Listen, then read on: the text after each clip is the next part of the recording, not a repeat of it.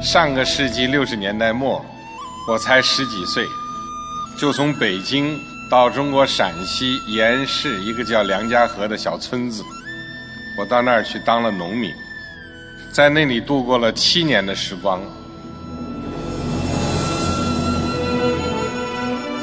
讲述习近平总书记在梁家河的知青生活，追寻人民领袖的初心，记录梁家河几十年翻天覆地的巨大变化，激发砥砺前行的信心。广播纪实文学《梁家河》，请听第十一集。王献平。皮肤黑，村里人都叫他黑子。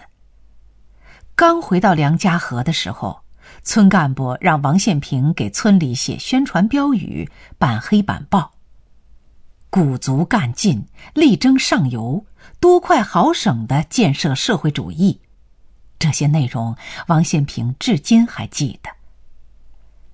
大队成立合作医疗站后，王献平因为在学校学过些医学知识。被推荐为赤脚医生，负责前后两个生产队的医疗卫生工作。那个时候，农村人缺吃少穿，生了病一般都会扛着，实在扛不过去了，才会去公社医院或县医院。对于挣扎在温饱线上的农民来说，买药的几角几分钱都要精打细算。一次，村民吕能胜突发肚子疼，疼得满头大汗，去县医院治疗好转了，回到家又犯了。吕能胜的婆姨跑来找王献平，央求他：“你去看看吧，不怕，治好了是你的功劳；治不好，是他命苦。”看了看吕能胜的病情，王献平想到了针灸。他试着给吕能胜扎针，没想到扎了两次后，吕能胜的病竟奇迹般的好了，再也没犯。王献平因此出了名。王献平明显感到乡亲们总是有意无意的抬举他，于是不管刮风下雨，他总是随叫随到。年轻人的心灵碰撞，容易擦出火花。习近平他们来到梁家河后，大队把王献平和习近平他们都编到了基建队，负责打坝修梯田。王献平和知青们一起劳动干活，很快就熟悉了。劳动之余，年轻人喜欢扎堆聊天，有时还会捉对儿摔跤。休息的人则在一旁加油鼓劲儿。习近平比王献平小三岁。王献平说：“一有机会，他就要跟我切磋切磋。那段时间虽然特别辛苦，但我们这些年轻娃娃过得很快乐。”就这样，王献平跟习近平他们成了十分要好的伙伴。二零零九年十一月十三号，习近平到延安考察，因为行程安排的紧。就把王献平等几个要好的伙伴请到延安见面叙旧。回忆起两人摔跤的事儿，习近平说：“那个时候真开心呐。”一九七零年九月的一天，习近平从箱子里拿出一个笔记本，对来串门的王献平说：“黑子，我送给你一个笔记本，你能看上不？咋能看不上呢？你送给我。”我就拿上。王献平没舍得在这个笔记本上写字，一直保存着。一九七一年一月，县里给大队发来一个通知，准备调王献平去关庄公社工作。习近平知道了他调动的事，一次劳动结束后，拿出一本毛主席诗词送给了王献平，上面用钢笔写着。送黑子，工作纪念。习近平在村前修淤地坝时，就是王献平帮他给社员做工作。他明白这块淤地坝打成后对村民意味着什么，他也知道习近平认准的事就一定要办成。但他更能理解习近平为民办事的情怀。特别是当他听说习近平还要在梁家河办铁业社、缝纫社、磨坊后，就认定习近平是一个心里装着老百姓的人。他要向习近平学，心里要装着老百姓，当了干部也不能忘本，要留住身上的泥土味儿。王献平说。晋平从心底里热爱人民，把老百姓搁在心里。这可是哪一所高等学府、哪一座象牙塔里都学不到的真东西。他还说，无论一个人身处什么样的逆境当中，只要能积极的面对生活，无私的为他人奉献，抱有远大的理想。那么，你无论将来成为工人、农民、学者、医生、教师，或是国家干部，都能为人民服务，都能起到重要的作用，直至成为栋梁之才。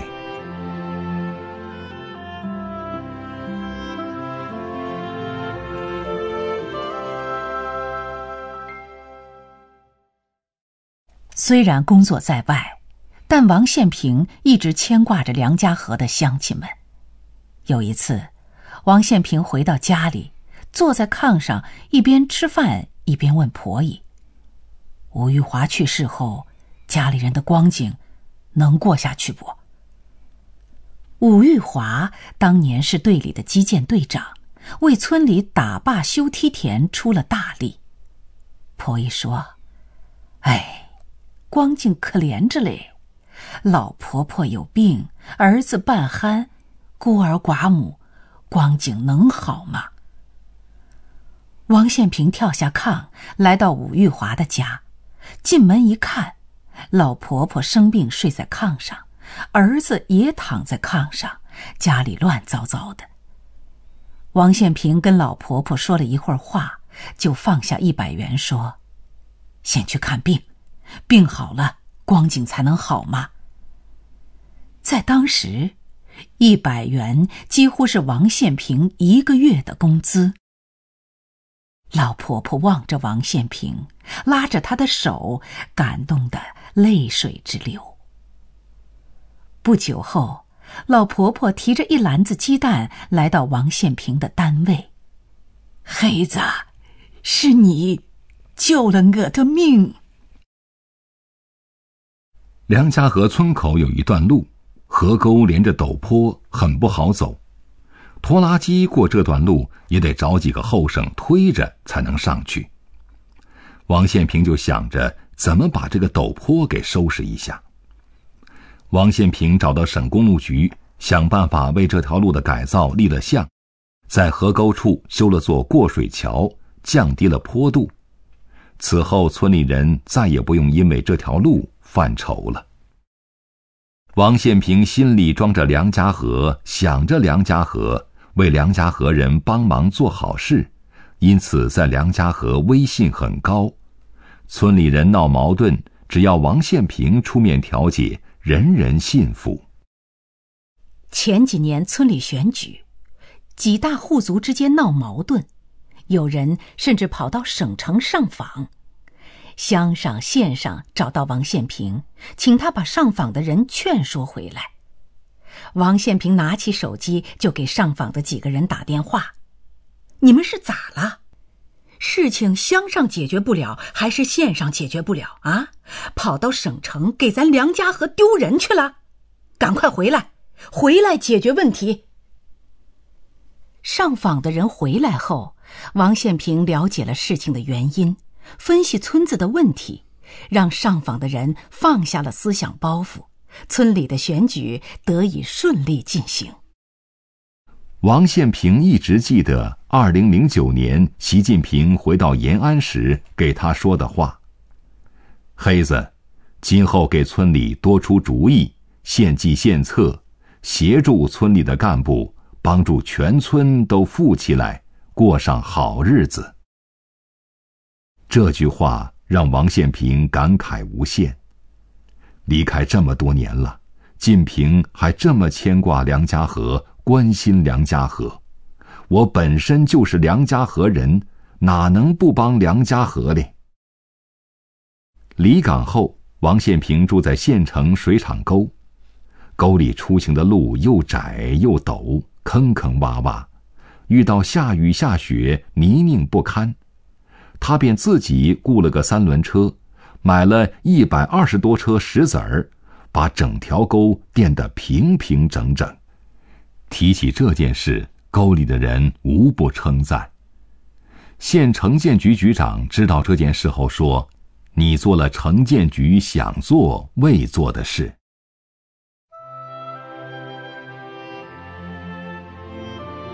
乐于助人。说话有理有分寸，这就是人们心中的王献平。因此，周围的人有了矛盾，总会找王献平给评评理。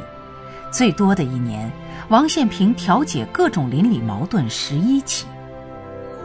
王献平在延川县城成了家喻户晓的人物。二零一四年，他入选陕西好人，成了当地践行社会主义核心价值观的模范。王献平说：“当干部的身上要留住泥土味儿，扎根群众，才活得充实。”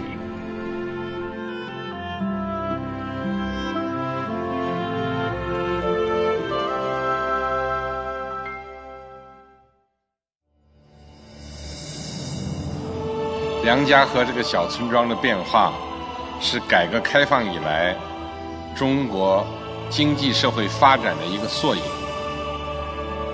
记录习近平总书记的知青岁月，挖掘梁家河小村庄的大学问。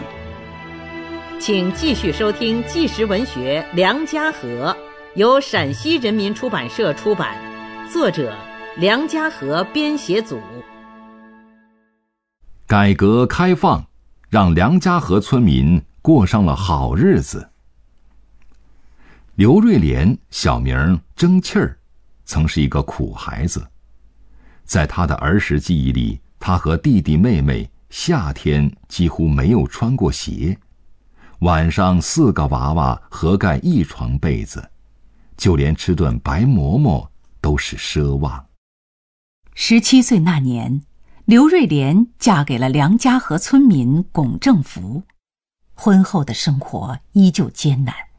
一家人的饭桌上仍是少不了野菜。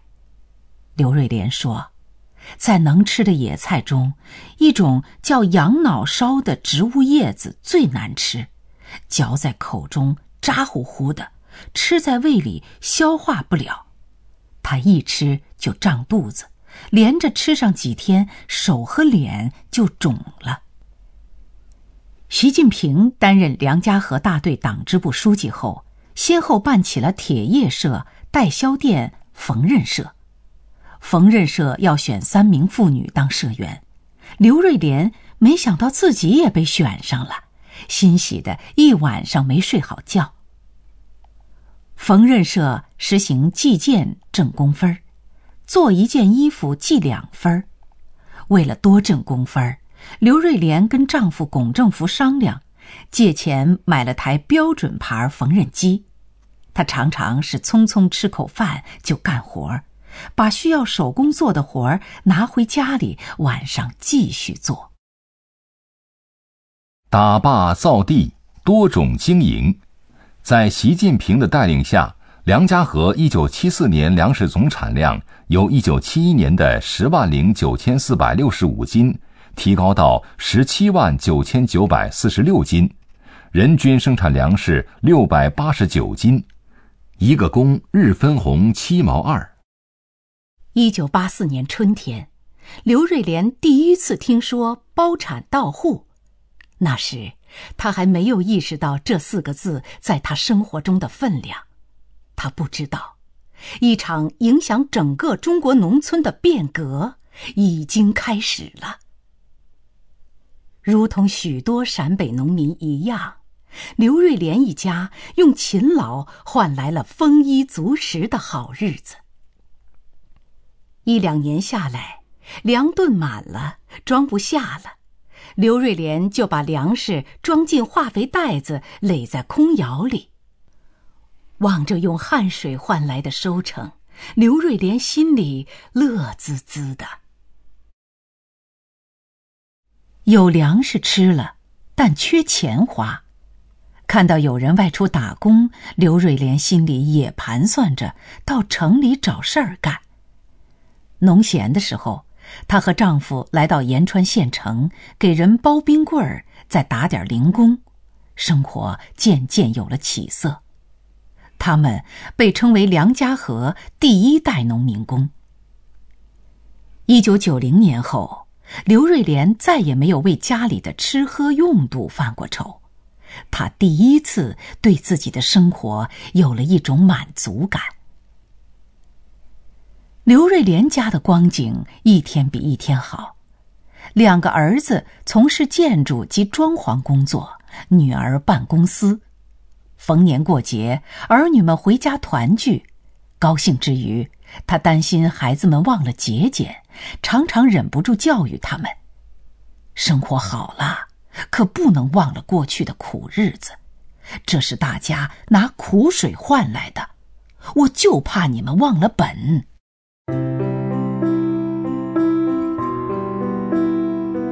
改革给农村带来了前所未有的变化。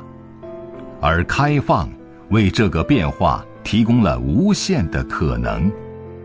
山还是那座山，沟还是那条沟，梁家河农民却再也不是那个面朝黄土背朝天的农民了。一九九三年，时任福州市委书记的习近平回到梁家河，看到乡亲们不再为吃穿发愁。他和乡亲们一样高兴。吃饱饭，曾经是他和乡亲们的一个梦想。看到家家户户有余粮，他怎能不高兴呢？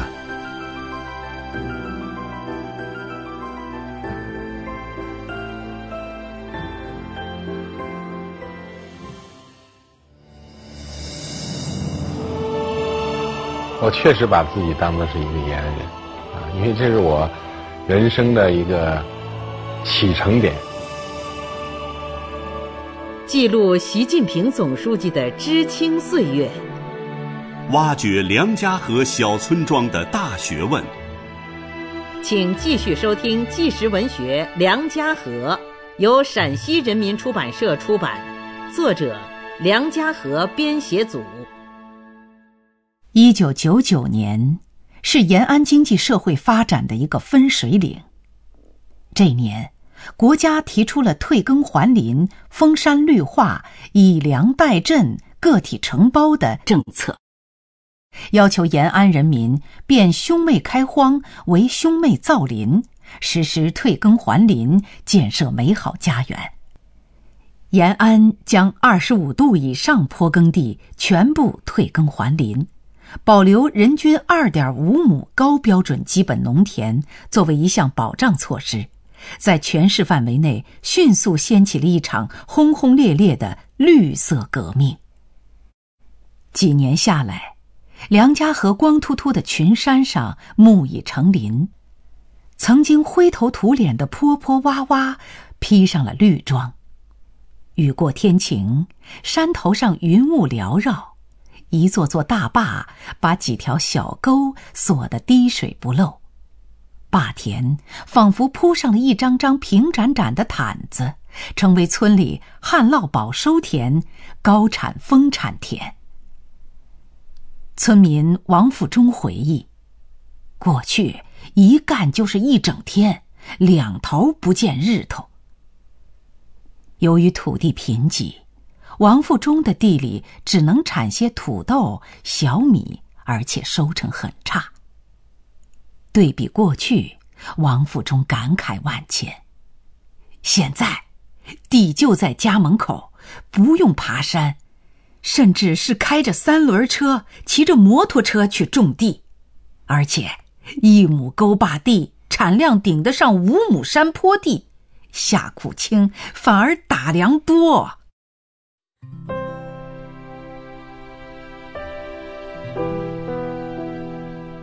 从一九九九年退耕以来，延安退耕田地一千万亩以上，林草覆盖率逐年提高，延安的大地实现了由黄到绿的转变。二零零七年，延安实施退耕还林已整整八年了。初夏的梁家河，山山毛毛披上绿装，坡洼上郁郁葱葱。淡淡的草香在空气中弥漫，沁人心脾。山间鸟唱蝉鸣，置身其中，人们内心一片澄澈。乡亲们忍不住拿起笔写信，把内心的喜悦分享给已赴上海任职的习近平。同年八月二十八号。习近平在给村民的回信中说：“自己始终不曾忘记在梁家河村度过的难忘的七年，始终不曾忘记那片曾经劳动生活过的土地和朝夕相处的乡亲们。得知梁家河山变绿了，水变清了，水电路已全部到村入户，乡亲们的生活水平有了很大提高。”他感到非常高兴。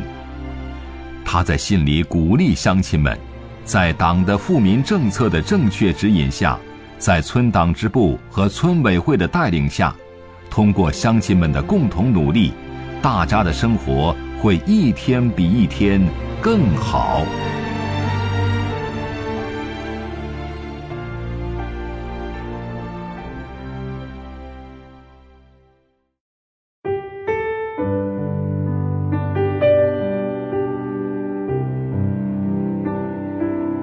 广播纪实文学《梁家河》，由中央广播电视总台出品，演播：苏阳、黎春。